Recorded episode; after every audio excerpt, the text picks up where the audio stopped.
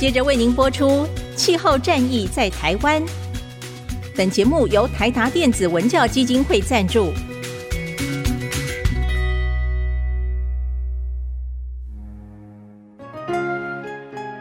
换装一颗 LED 灯，一年减碳七十公斤；喝咖啡使用环保杯，一年减碳四点零一公斤。上班出门前记得把保温电热水瓶的插头给拔掉，一年减碳一百五十七公斤。面对气候战役，对抗地球暖化，可以是个人的事，更需要政府及企业的参与。台达电子文教基金会邀您一同寻找既能提升生活品质，并可大幅提高能源使用效率的提案。欢迎收听《气候战役在台湾》。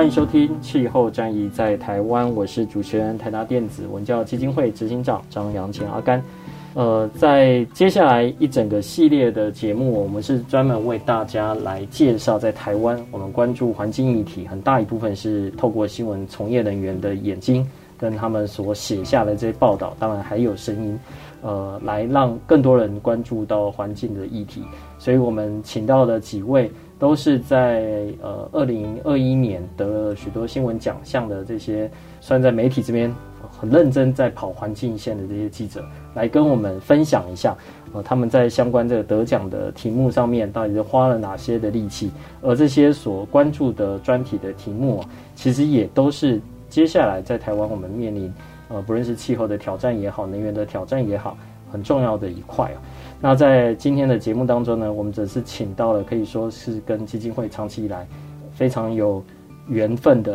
这一组新闻团队哦，那是来自于联合报的愿景工程。那为什么会说是有缘分呢？因为其实我们跟联合报相关这个合作，很早以以来就大家对于环境的这方面的一个讯息会彼此做一个交流的分享。那其实从呃参与这几次国际的气候会议哦。我们也是有这样的一个机会，能够跟优秀的新闻从业人员呢一起，我们看看在国际上有哪些重要的这个议题哦，可以大家共同去做追踪。那今天总共有三位是在愿景工程来报道不义之财，这个是在去年得到曾旭白呃在音频这方面的一个奖项很重要的一个团队哦，来到台达基金会，我们在台达的瑞光大楼来做这样的录音。那我这边一一来为各位介绍，但介绍的顺序不代表年龄的顺序。好，首先我们介绍的是侯立安，侯立安要不要跟听众朋友打声招呼？听众朋友大家好，我是立安。是，那侯立安是我们在二零一五年参与巴黎气候协议那一年哦，呃，COP 二十一，那我们一起在。巴黎啊，那一年还是恐攻之后，对，刚爆炸完，对，受到了很多的一个限制，但是当然成果也是蛮丰硕的。立安也写，九天的，对，立安写了很多头版头，我记得。连续九天都在 要负责晚报，又要负责日报，是对。那当然在那一次的会议里面，其实带来了蛮大的一个改变嘛，对，也是台湾人在那天那呃巴黎协定是台湾人很多的一次嘛，嗯，对，是。那立安现在是政治性的记者，对，政治组，对，就是从回来之后，他换了不同的路线，但是每个路线其实都有很好的表现哦。最近又，呃，今年你新闻奖应该算大满贯了，也没有到大满贯，几个几个，对对对，所以很优秀的新闻从业人员。好，接下来我们欢迎的是之贤，呃，吴之贤，那他是跟我们在二零一八年哦，我们在波兰，那那一年如果以整个全球来看的话，是巴黎协定的 rulebook。那年产出的，当然 RTO6 是到今年才在追加，嗯、但那一年其实除了碳交易以外，嗯、它的 rulebook 谈成啊。之前要不要跟听众朋友打声招呼？大家好，阿甘好。之前其实接下来在回到台湾之后，其实基本上环境线这边等于是联合报都是由您这边来主跑嘛，嗯，对，也跑了许多的很好的一个新闻。然后再来就是我们呃，今年是跟基金会我们共同，但说老实话，我没有他辛苦啦。啊，是联合报的游昌化，昌化会跟听众朋友打声招呼。大家好，我是昌化。是，呃，昌化声音很好听哦。那他其实，在英国这一次为了整个的 COP 二十六的会议，其实会待了一个月吧。一个月，对，刚好一个月。嗯，然后住在几乎是可以说没有人道的这样的一个小旅馆里面，然后为我们产出很多很好的这个新闻哦。对，那昌化这次跟我们在这里面。相信有蛮多的感想，或许待会我们可以呃在节目当中跟大家做一个分享啊。不过是不是能先跟昌华我们聊一下？因为在这次 COP 二十六会议里面，其实有很多的产出，其中有一块跟今天的题目呃非常有关哦，就是有关这个呃森林。在这一块到底要如何去做呃防止毁林这件事情啊？当然这个事情其实呃包括巴黎那个时候就已经谈啊 REDD 的嘛，啊那那个时候有提到不同的一个方式，然后在其实，在波兰那一次也也在 loss and damage 这块有蛮多琢磨。那在这次里面，其实他有通过一个协议啊，就是是防止这种大规模森林的一个开发。那我记得当初签约的时候。好像是有一百出头的国家去签约，但我们在做这期节目之前去查，现在已经有一百四十一个国家签署了这个，就基本上大家会花上蛮多的力气。当然，最主要的还是金流啦，但至少会有两百亿以上的美金去投入，就在防止森林破坏这一块。我们在这块，昌华你在现场呃，应该有看到一些观察，包括是我们知道像巴西在这次里面就不像。上次在波兰那边，那么啊，不能说讨人厌，就是 就是发言去干涉一些会议的进程，对，但相对来说是缓和很多。我不知道你在这样的一个呃各国签署这个协议，以及你所看到在国际呃防止毁林这一块，呃有哪些的一个观察？就呃看到这个协定，因为它是第一周嘛，我记得它其实第一周前两三天出来的时候，其实那个时候我心里的一个感觉是有点说重了。我的意思重的是说。就是跟我们台湾的有一些很息息相关的关系，就是因为它就是防止毁林。那它其实主要的意思就是，因为它可能今年因为气候变迁的关系，或者什么一些其他的关系，其实它有一些森林大火，然后甚至滥砍滥伐的问题。其实，在国际上，它其实是一个非常已经行之已久的问题。它甚至是几乎是有点难以去。遏制的问题，加上气候变迁这一块来的时候，今年我们可以看看到非常多很令人惊悚的画面。所以说，当他们投入去去做这一块，我说重的意思就是跟我们台湾的状况会有点像的是，那其实代表是我们要去保护天然林这一块，那我们是不是更要去好好的去呃疏伐，或是去有政策的有一些管理式的去对待我们的人工林？嗯，那其实跟我们这次今年就是上半年做的这个专题，其实是蛮息息相关的。就是哦，我们台湾虽然说并没有在这个成员里面，但是我们未来要关注的话题，的确也就是 COP 二十六，大家主流的一个一个一个想法，一个主流的一个观点，我们的确是必须要跟上国际这样的一个脚步。除了保护天然林之外，因为台湾现在是我们当然没有做的，没有像国外印尼或巴西或或或马来西亚，就是我们虽然说有难免会有一些社会新闻是山老鼠的新闻，然后去年有一场森林大火是意外，但是我们没有像他们这么的严重，或是这么的频繁。但是我们是有保护了天然林，但是我们对人工林的一些做法或干法，其实我们可能还没有像其他的一些东北亚的国家或者像西方的国家做这么前面。就是给我的感觉是，哦，的确，我们在这个这个议题在在国内算作不是主流，就是没有没有很主流，可是在国际上，它其实是一个非常非常非常受到注目的一个话题。而且还在第一周就已经，大家就有共识冲出来，代表它的它的凝聚力其实是比较高的。那等于是说，我们台湾其实不能落后太多，至少我们现在一定要开始走，才会做到一个比较好的一个成果。我我那时候听到的一个感觉是这样，因为其实我有点意外，因为意外的原因是它其实可能甲烷三成那个我都没有很意外，但这个一出来之后，其实我还蛮意外的，就是哦，原来减碳那些事情当然是大家都知道说哦。要降温要干嘛？其实大家知道会怎么做，但是没想到这个是一个非常前面就冲出来的一个议题。我是有点有一点点惊讶，但是也有点觉得哦，我们中了，大概是这个意思。对，就是一定要一定要往前走。对，其实这个议题如果带回来台湾，然后。造成的一些影响，我相信其实是很显著的，哦，特别是呃，今天我们谈到这个不义之财是联合报所规划这个专题哦，其实里面一个蛮重要的重点就是台湾的木材自给率只有百分之一，嗯，大概百分之九十九其实都是靠进口而来的。而在联合报愿景工程做这个专题里面，其实我们原木大部分是从马来西亚来的，我们的纸浆主要的最大建国是从巴西来的，这两个国家其实在毁林上面呃造成影响是蛮大的哦，那。当有这样的协议发生之后，几乎可以说，这对台湾的这些民众来说，你百分之九十九这木头是受到这样的一个协议去做管制的。那当然，这个对我们来说就会很重视哦。对，所以就回到这样的一个专题，我知道当这样的一个木头的 这样专题，在台湾好像其实有一阵子没有受到大家的重视，而且大家都是对于呃砍树这件事，心理上好像都一直不是不是这么舒服嘛。就很多人就觉得，我应该去保护树木啊。我们从小在学校里面教也是这样。那联合报愿景工程团队为什么一开始会想要锁定这样的一个题目？我们就是先请立安。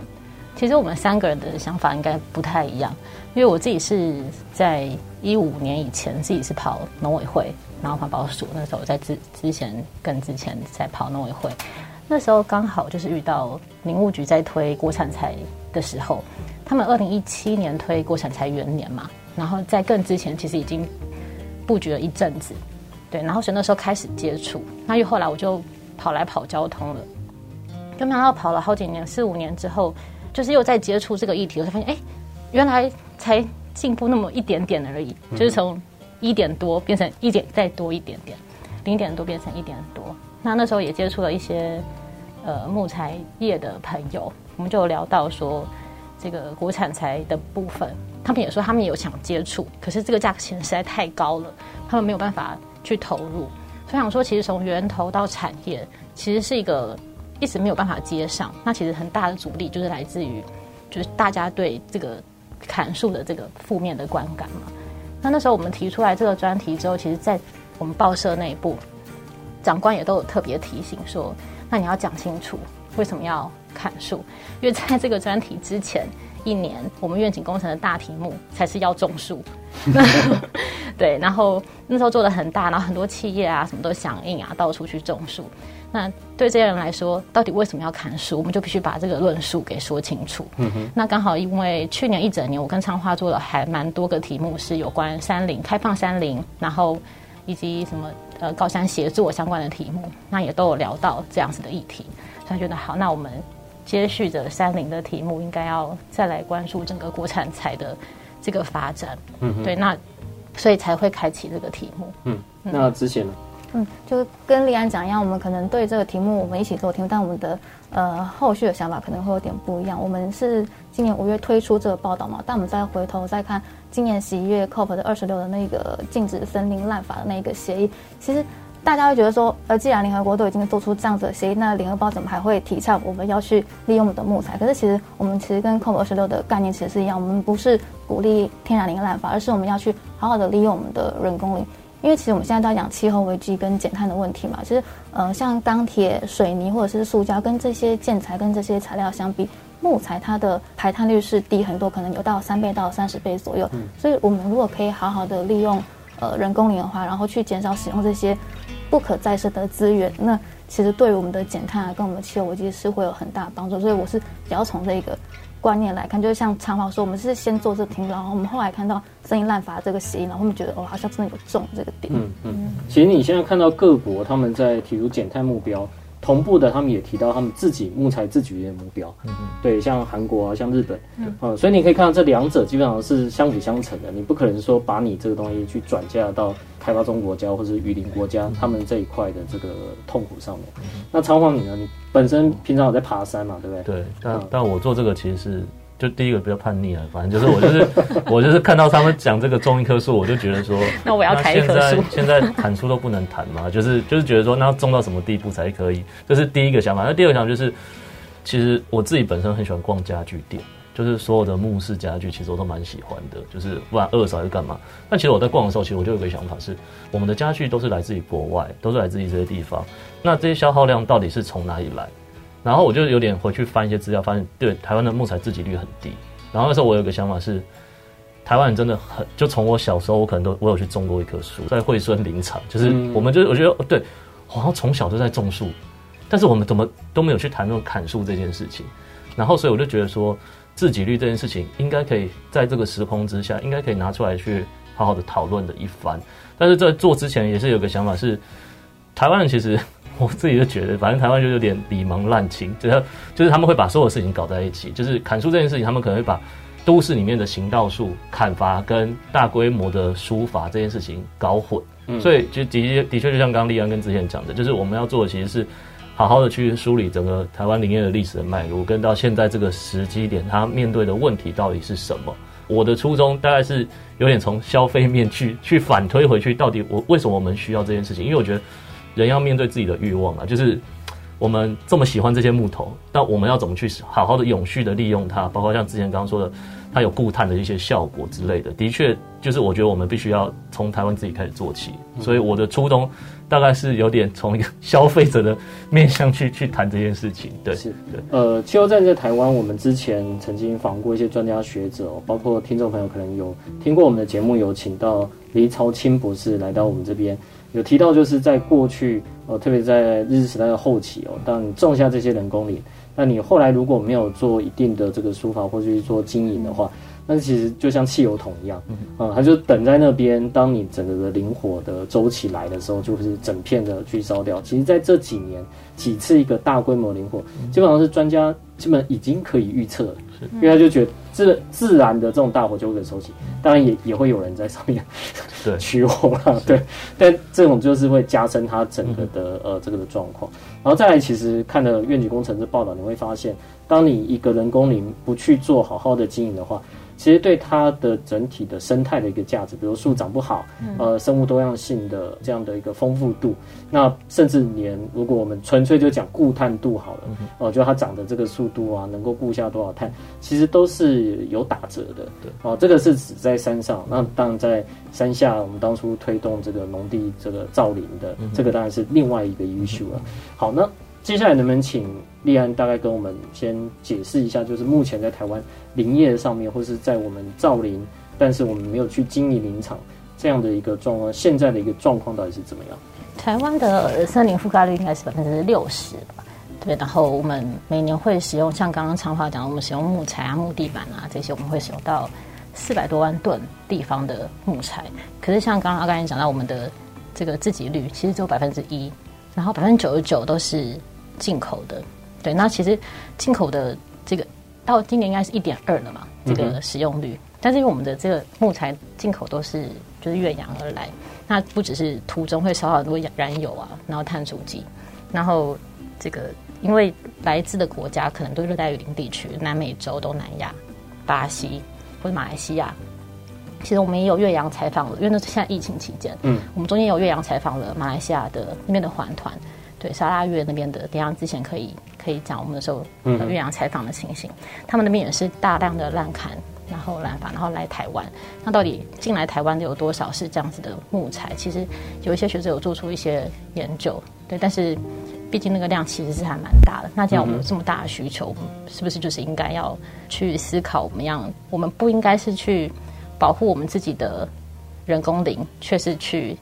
进口别人的天然林，嗯哼，所以我们才会取这个不义之财的名字。是，听说这个原本标题要叫写写木材啊，对对，本来是写木材，但后来觉得没有这么写木材了，对，比较是不义之财，就最后才改掉。OK，但是其实运光运这些木头来到台湾，好像就是上千座的这个大安森林公园了。对对对，对，就是以它这个排碳来说。那之前你这边有在针对东南亚目前的状况，因为现在看起来我们主要的进口其实是从东南亚来。呃，我知道有些学者他们曾经开发出一些方法学，他可以知道说进口的这个木材是不是热带雨林的，呃，可能是测一些就就会知道。但是好像依现在我们的法规，即使知道它是从热带雨林来，呃，政府也不能做什么，对不对？没错。啊，那所以这块现在是怎么样的一个？因为像民众现在可能去家具行，或是去那种连锁店，我们买一些木头制品，或是可能木作业的木头家具，你会发现它的原木的来源其实都是来自于国外进口。那台湾的原木进口国最多的就是马来西亚，它占了我们进口的五成。那其次可能还有纽西兰、日本或是加拿大、越南等等的。但是，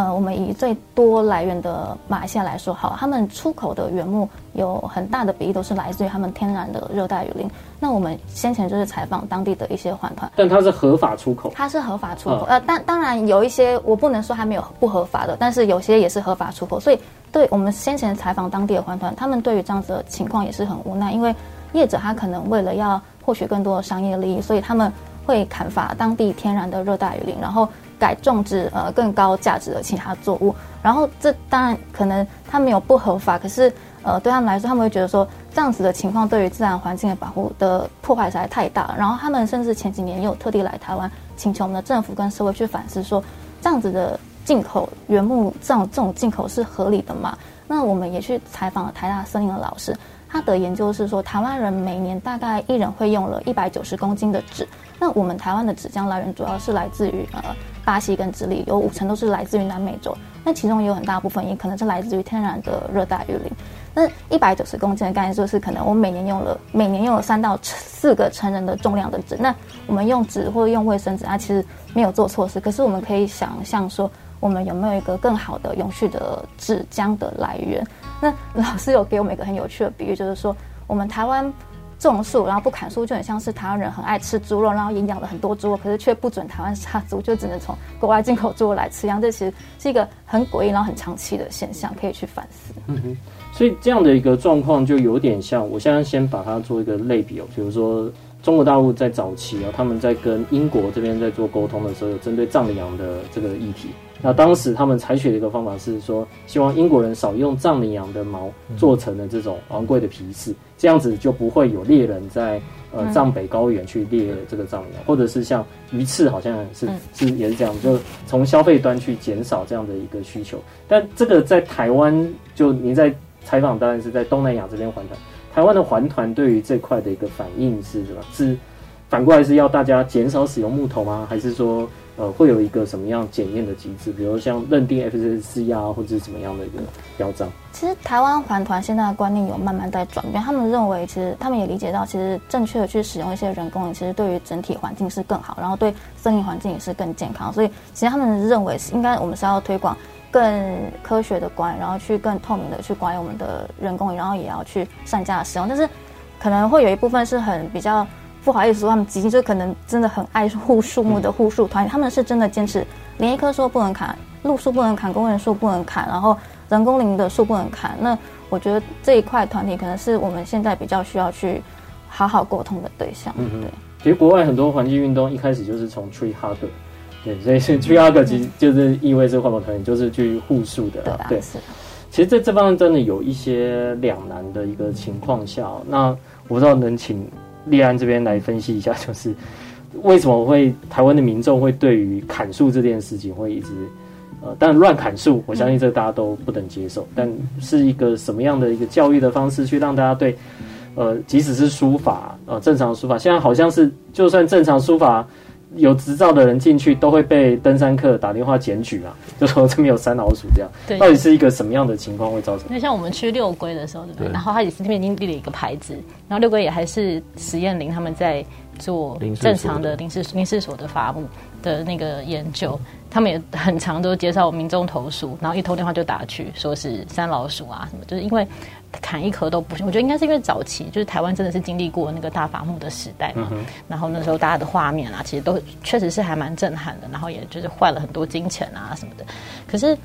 然后加上后来又有很多山老鼠，所以大家就认为说，哎，那我们要水土保持，那我们就是不能砍树。对，可是实际上，像我们刚刚讲，我们去俊大领导伐木现场去看的时候，就大家认为我们有这么多树，然后我们不去做伐木，它就可以。保护水土保持嘛，其实没有，就是一来是它可能种得很满，所以导致它阳光根本洒不下去，所以它的林下的其他的植物是没有办法生长的。那没有办法生长，其他的生物就会没有办法生存在那边。嗯哼，对，那甚至是即使是因为当时我们是去那个伐木的现场嘛，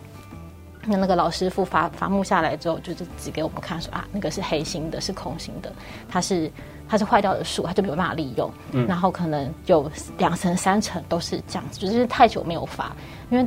虽然我们现在就是有在疏伐，但是实际上每年的那个量是有限的，甚至一个林地，因为现在我们的那个环评的标准，它也是也是有限的。嗯，对，所以它能排到它的时候，它可能已经是非常过了疏伐期，过了疏伐期。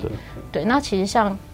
台湾的教育其实真的没有讲太多，我们都在讲到种树又怎么样，种一棵小树让它长大。我们没有针对伐木在讲，从小就没有，所以其实大部分的人就是没有这样子的观念。我自己是也是比较久以前在看那个哪哪神去村的时候，然后也觉得哎，这个故事其实是其实是很可以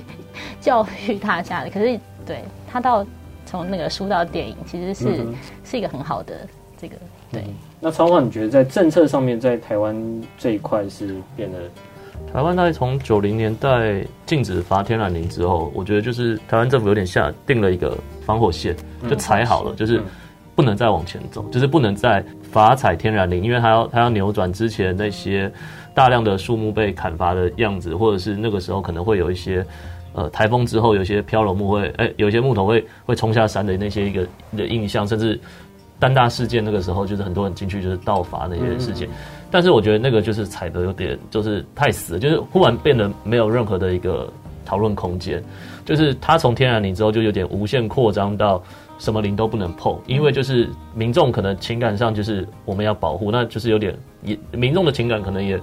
说实在也有点过了头了，对。然后这样子之后，等于说台湾的林业单位、林政单位，他们后来要去定一个新的政策或者一个比较长远的政策的时候，其实他没有办法大刀阔斧的去定，他现在并没有任何一个很明显的一个林业排比书。五年或十年，甚至其实五年、十年，其实就我的认知里面，我都觉得算短的。因为我们刚刚有谈到说，一个书法其实它可能七年都要树种不一样啊，但是它可能七年要书法一次，十年要书法一次，就是它要有一个很长远的规划。那如果一片林地都需要这样，那整个国家的林业排比书，我们到底需要多长的时间尺度？我觉得五十年甚至一百年都不是一个很夸张的。因为如果我们认为这些资源是要给后代子孙运用的话，因为包括像我们知道，实际上。我们觉得日本可能已经算东亚里面算比较先进的，可是他们其实还是跟奥地利跟德国学，他那个都是一定都是百年起跳的林业的一个方式的思维再去管理这件事情。可是因为由于台湾人的一些呃现在的一些状况，我觉得五年到十年对他们来说可能都太长了，所以你长期的政策，老实说，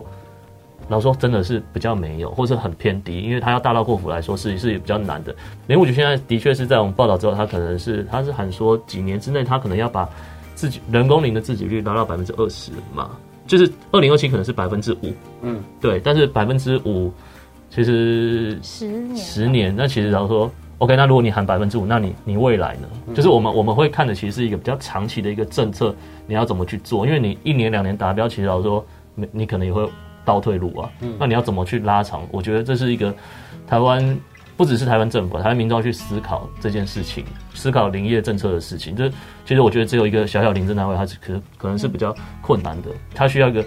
全民的共识。我们要怎么去利用自己的林业？就像刚刚之前讲，其实有一个比喻是比较粗俗，但可以讲，就是我们是砍我们砍别人的树来擦自己的屁股。纸浆其实大概就是这个意思。对啊，那我们站在某一个道德的高度，但其实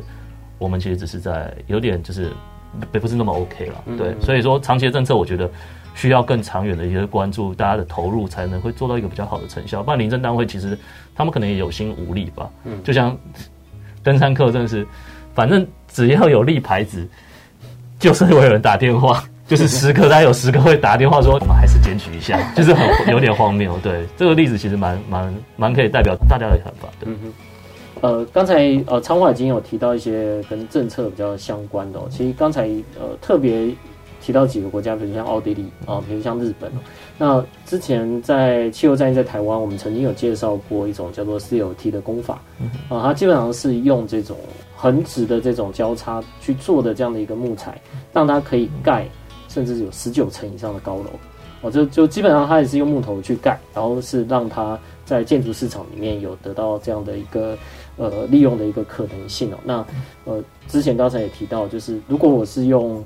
如果是用钢筋水泥的话，每平方米的排碳大概是九百九十是吨嘛，还是公顷？对，就基本上是很高。但是如果我是用 COT 这种的话，其实是负的哦，负四百四十公斤嘛。我得到的资讯大概是这样。所以像这两个国家，他们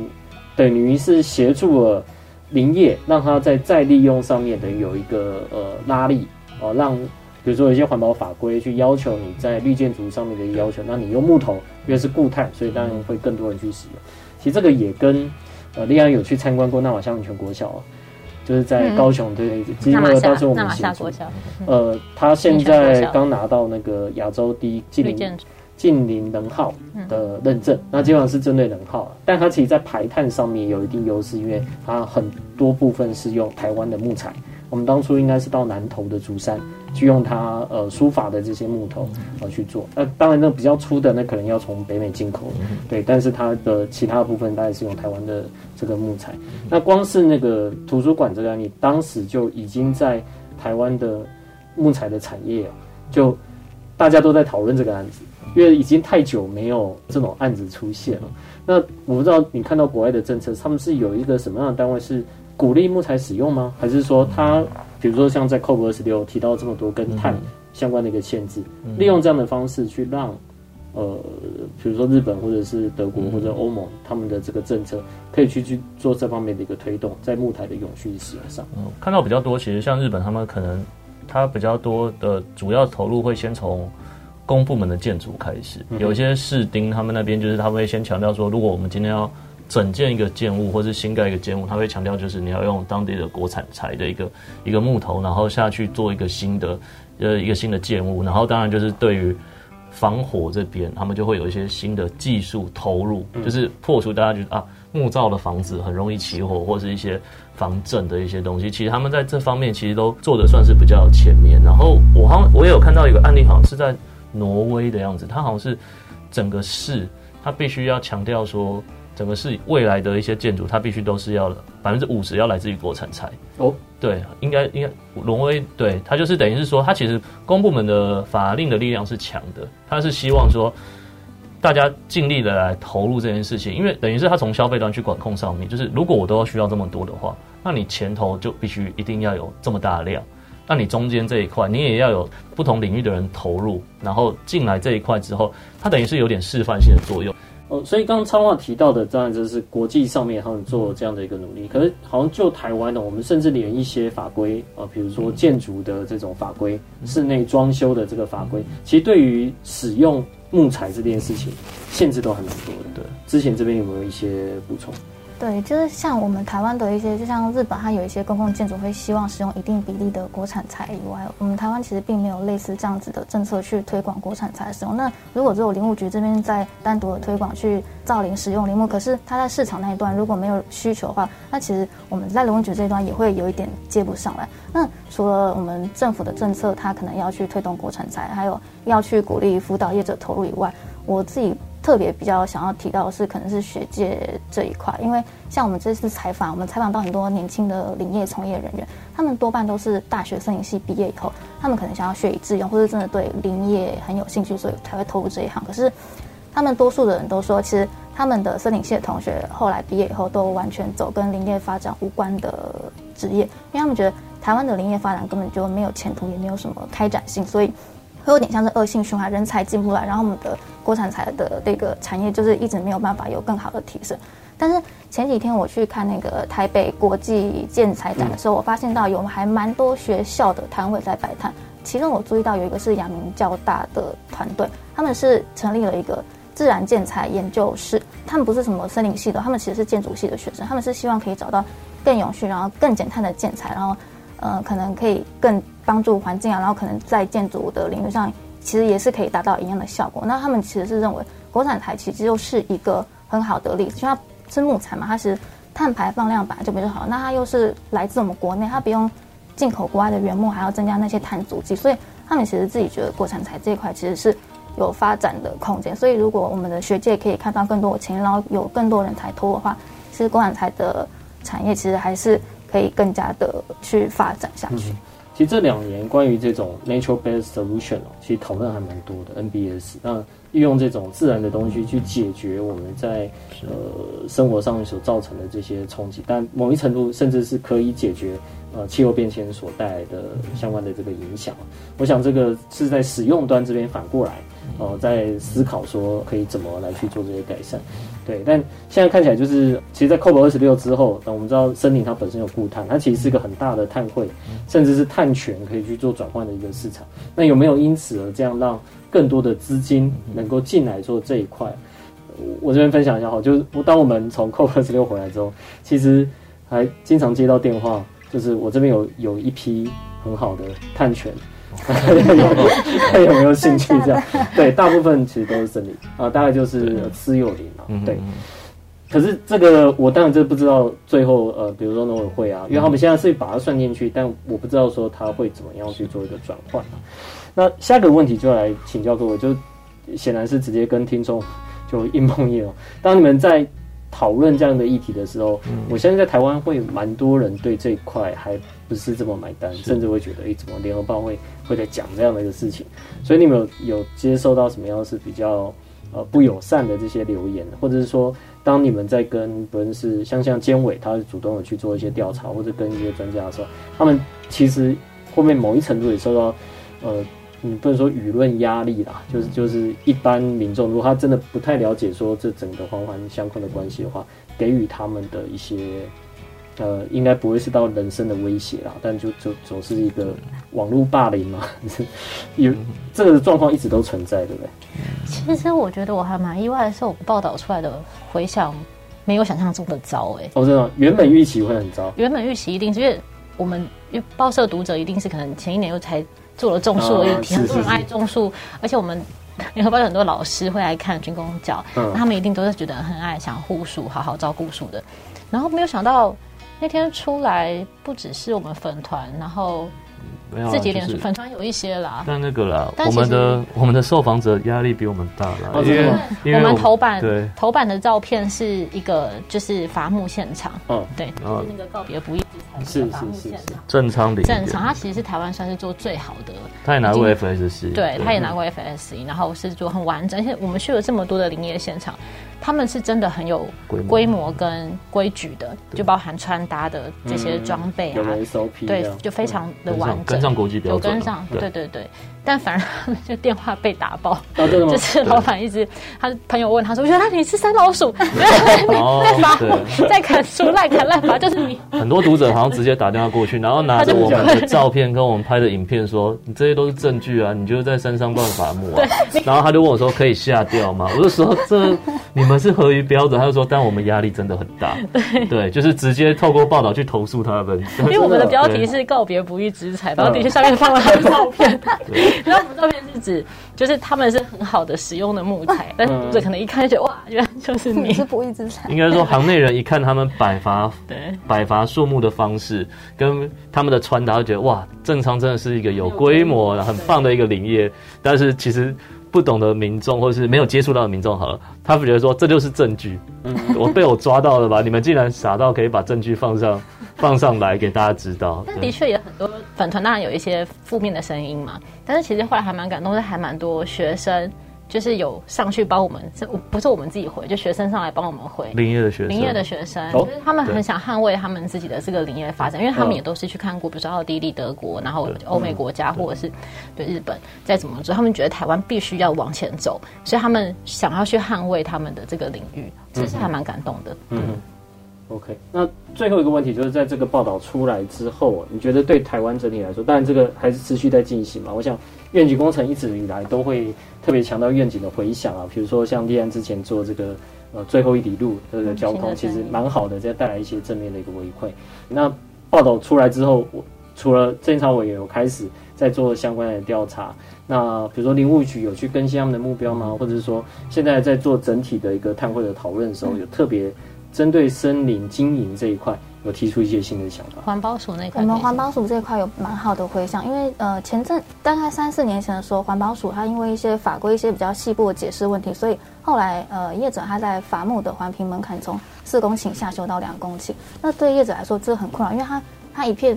林地，他不可能只有两公顷，他可能是好几公顷，然后可是他两公顷就要环评，所以他等于要切割好多林地，然后分开环评。那对他们来说，除了行政程序很复杂外，对他们的呃工作上可能也会造成蛮大的困扰，所以他们的产量可能也会因此而减少。那我们国产材的产量减少，那对我们的推广又会是一个很大的阻力，所以他们是蛮困扰。后来报道出来后，我们去找环保署讨论，环保署是说他们，因为他们毕竟是环境保护机构嘛，所以对他们来说，呃，你伐木可能还是会对于生态或是对于水土保持会有一些影响，但是他们也认同说，如果可以在通过环评的原则下。然后不要影响到真的不要影响到环境，他们也认同我们其实应该是要去推广国产材的政策，所以呃环保署今年下半年就一直来修法，他们来讨论说我们的那个伐木的环评门槛是不是要再放宽，可能可以从现在的两公顷放宽到四公顷，甚至到六公顷。那这样对业者来说，他们在伐木啊，在生产林木上其实会有更大的方便。那我相信应该是很快就有好消息。嗯嗯嗯。那除了是在议题上面，那对你们个人的一些影响，会更愿意用 国产材吗？我们有去，我们也因为做了这个，然后接触很多国产材的那个木工师傅啊、业者，哦，真的很心动。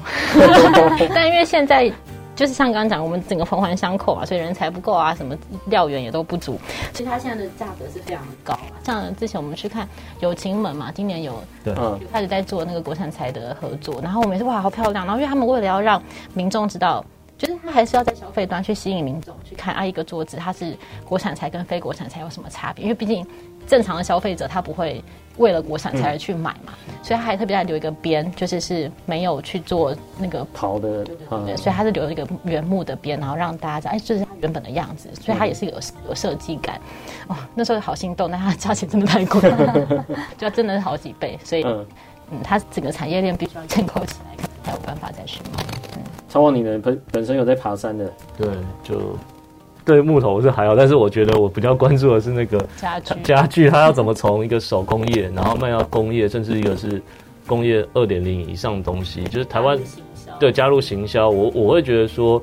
就是这会是一个比较台湾整个林业未来的一个挑战，因为我觉得它的，我觉得消费端的意识，它会去牵扯到前端很多的东西，嗯、就像这次我在 COP 二十六，其实我比较讶异的一件事情就是，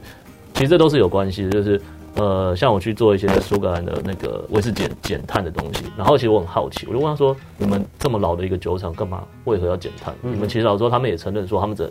弄绿电，他们其实也做的很难到位。他说，第一个当然是法令问题，第二个他说其实是消费者的意识。嗯，他说每个消费者都会问他说：“现在是气候变迁时代，你们到底要什么时候才开始减碳？什么时候？”所以他们其实像我看到的英国，他们其实是由消费者那边去诉求产品端，你们必须做到这些事情，所以他们就会。迫使他们去改变，嗯哼，对。然后其实那如果回归到台湾的林业，就是如果我们我们非常的珍惜，或者是我们非常的讲究我们现在手边的物品，它到底是怎么来的？它是否是一个经由一个比较好的一个林场管理，然后的这样的一个木头生产出来的一个东西的话，那我们这么的斤斤计较的时候，我相信他们也会斤斤计较，嗯。然后甚至它的产量什么也不会是现在这样子很文创、很很小很小的一块。它可以变得比较大量，然后甚至可以形成整个台湾人的一个对产业链，甚至一个生活的记忆。对，就是我们可能看到这些树，我们说啊，这是这是什么时候？这是什么杉木？这是什么东西？然后我们跟它的一些相关性，我觉得对于台湾这块土地的一些认识，就像回爬山那边，你可能也会比较比较比较知道吧。像我后来去爬山，我觉得啊，这是柳山，这是台湾山，就是我会比较我会比较知道。不然以前对我来说，其实。我会觉得哦，这就是一棵树木，嗯，就是我对它连接性非常低。但我现在可能可以去分辨说，柳杉是什么时候种的，嗯、然后它那个时候背景是什么，我就觉得呃，亲近感会比较多一点，了解才会亲近嘛。对，就是我大概的想法，大概大概是这样子。对，好，森林这个议题其实对于呃全球在面对气候变迁上面其实是很重要的一块哦。那当然，我们现在看到一些消息，当然可能还是不是很好，比如说巴西在今年整个森林退化的这个。呃，面积大概是又是史上最高，而且，呃，因为暖化的一个关系，现在让整个的雨林它从过去吸碳的一个状况，现在反而它自己也在排碳了。嗯，对，所以。呃，各国可以用一个什么样的方式投入更多的资源去做相关的保护？但这个保护当然是指天然林的这个保护。但人工林这边你什么都不做的话，其实有些时候对于这个整体的生态系的这个维持，有些时候反而是一种伤害哦。那更狂论，如果这些碳能够好好来做一个利用的话，其实对于这个全球的二氧化碳的一个减少，一定是会有帮助的。今天非常谢谢三位来到台达电子哦，来到台达基金会这边录制这个节目。也希望未来有更多的节目来跟三位一起来合作，谢谢，谢谢，谢谢。以上节目由台达电子文教基金会独家赞助播出，台达电子文教基金会邀您一起环保节能爱地球。